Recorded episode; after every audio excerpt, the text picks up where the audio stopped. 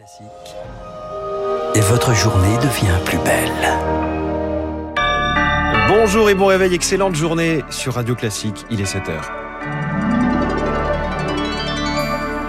Si vous n'aimez pas la mer, si vous n'aimez pas la montagne, si vous n'aimez pas la ville, allez vous faire foutre. L'inimitable gouaille de Jean-Paul Belmondo dans À bout de souffle de Jean-Luc Godard en 1960, l'icône de la nouvelle vague. Il nous a quittés hier, il avait 88 ans. Jean-Paul Belmondo révélé par Godard dans ce rôle de petit voyou insouciant et provoquant à Paris où il crève l'écran face à Gene Seberg, film révolutionnaire totalement improvisé en extérieur, caméra au point. Bebel l'interprète aux 80 films et aux 130 millions de spectateurs, une carrière prolifique. Marc Bourreau du cinéma d'auteur aux populaire. Oui, Léon Morin, Cartouche, Bob Sinclair, Georges Chevalier, Belmondo a, tout incarné à travers ses, plus de 80 personnages, mais c'est dans le rôle d'un jeune voyou insolent, vous le disiez, que le comédien crève l'écran. Belmondo aux côtés de Gene Seberg dans Un bout de souffle de Jean-Luc Godard. New York Herald Tribune Je te le rends, il n'y a pas d'horoscope. Qu'est-ce que c'est l'horoscope? L'horoscope, c'est l'avenir. J'ai envie de savoir l'avenir, pas toi? Un avenir qui s'annonçait pourtant sombre pour Belmondo. Sa gueule façonnée par la boxe et sa gouaille ne reviennent pas à ses profs du Conservatoire d'art dramatique, mais sa décontraction séduira la nouvelle vague. Godard lui donnera sa chance et ce sera la bonne. Je crois que le cinéma, il faut beaucoup de spontanéité. Parce qu'avec Godard, c'est très facile de pouvoir faire ça. Un naturel qui gagne peu à peu la comédie, comme ceux de Philippe de Broca dans L'homme de Rio. Pour mes dernières vacances, Philippe de Broca me dit Tu as besoin de changer d'air. Je fais un film Mario, j'ai un rôle pour toi. Je dis D'accord un coup de boing, et me voilà à Rio. Belmondo se mue alors en Bébel, un monsieur tout le monde, séducteur, farceur dans le magnifique, flic ou voyou, las des as, Bébel, euh, cascadeur aussi, souvenez-vous Lucille, suspendu à un hélicoptère sur le toit du métro aussi, Bébel, et euh, ses performances amènent des millions de spectateurs dans les salles obscures. Je suis cabot, moi quand j'ai fait ce métier c'est pour que beaucoup de gens me regardent jouer. Sinon, je me mets devant ma glace et puis je joue et puis je me trouve très bien. De faire le gugus, c'est déjà pas mal. Moi, je trouve que c'est une belle distraction et moi, j'aime beaucoup. Jean-Paul Belmondo, capable aussi d'interpréter des rôles plus graves, le professionnel, peur sur la ville, partenaire de Jean Gabin dans Un singe en hiver, rival idéal d'Alain Delon. Les deux monstres sacrés se retrouvent dans Borsalino en 70. Dis donc, il y a un autre coup qu'on pourrait faire tous les deux, là, du même genre que les poissons, mais en plus grand. Explique. La boucherie. Ça m'intéresse pas, la boucherie. Pourquoi? J'aime les bouchers. Je suis sûr qu'on peut l'avoir, Poli. Tu vas te le faire à pile ou face Pile T'as perdu. tu vois, faut pas jouer avec moi. L'un des derniers grands rôles de Bébel, ce sera Sam Lyon dans Itinéraire d'un enfant gâté de Claude Lelouch, César du meilleur acteur, frappé par un AVC en 2001. La dernière grande apparition de Belmondo, ce sera à Cannes, Palme d'honneur en 2017. La fin d'une certaine histoire de la France. Bébel laisse derrière lui des dizaines de films rediffusés à l'infini et un public infiniment triste. Marc Bourreau, merci beaucoup Marc et Jean-Paul Belmondo, évidemment que vous évoquerez encore plus en longueur dans votre journal imprévisible. Rendez-vous à 8h moins 10. C'est donc euh, l'un des derniers monstres sacrés du cinéma français qui nous a une disparition qui a complètement anéanti, je cite hier Alain Delon, l'autre vieux lion du cinéma avec qui il partagea l'affiche, on vient de le dire, dans Borsalino de Jacques Deray.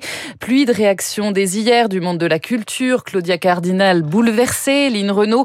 Nous perdons tous un ami toujours. Écoutez la réaction de Claude Lelouch avec qui l'acteur a tourné trois films. C'était la joie de vivre incarnée. C'était une cour de récréation à lui tout seul. Vous savez, il n'y a pas un enfant qui irait à l'école s'il n'y avait pas la cour de récré. Et Jean-Paul, c'était la cour de récréation de la France. Quand on sortait d'un film de Jean-Paul, on trouvait que la vie était un peu plus belle, on avait envie de, il nous donnait des forces, voilà, et c'était l'acteur parfait l'acteur parfait justement parce qu'il ne le jouait pas. Claude Lelouch hier soir aux 20h de France 2. Ceux qui ont croisé Jean-Paul Belmondo se rappellent d'un homme solaire. Il restera à jamais le magnifique, un trésor national tout en panache et en éclat de rire. Pour Emmanuel Macron, à noter qu'un hommage lui sera rendu. Roselyne Bachelot, la ministre de la Culture, l'a annoncé hier. C'est le président de la République qui en fixera les contours. Il est 7h05. Dans le reste de l'actualité, Lucille Bréau, l'ouverture d'un procès hors norme demain à Paris. Celui des attentats du 13 novembre 2015 15, 9 mois d'audience pour tenter d'exorciser ces attentats qui ont fait 130 morts et des centaines de blessés du Stade de France au Bataclan aux terrasses parisiennes. La cour d'assises spécialement composée siégera Éric Kioch dans l'ancien palais de justice de Paris. Il fallait un écrin à la démesure de l'événement. C'est pourquoi l'ancien palais de justice de l'île de la Cité a subi 13 mois de travaux pour accueillir les 300 avocats, les centaines de journalistes et surtout les 1800 parties civiles. Une salle spéciale de 500 places a même dû être construite ex nihilo.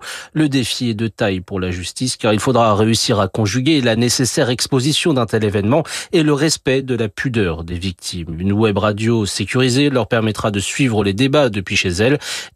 Spéciaux leur ont été distribués, rouge pour celles qui ne souhaitent pas s'exprimer, vert pour les autres.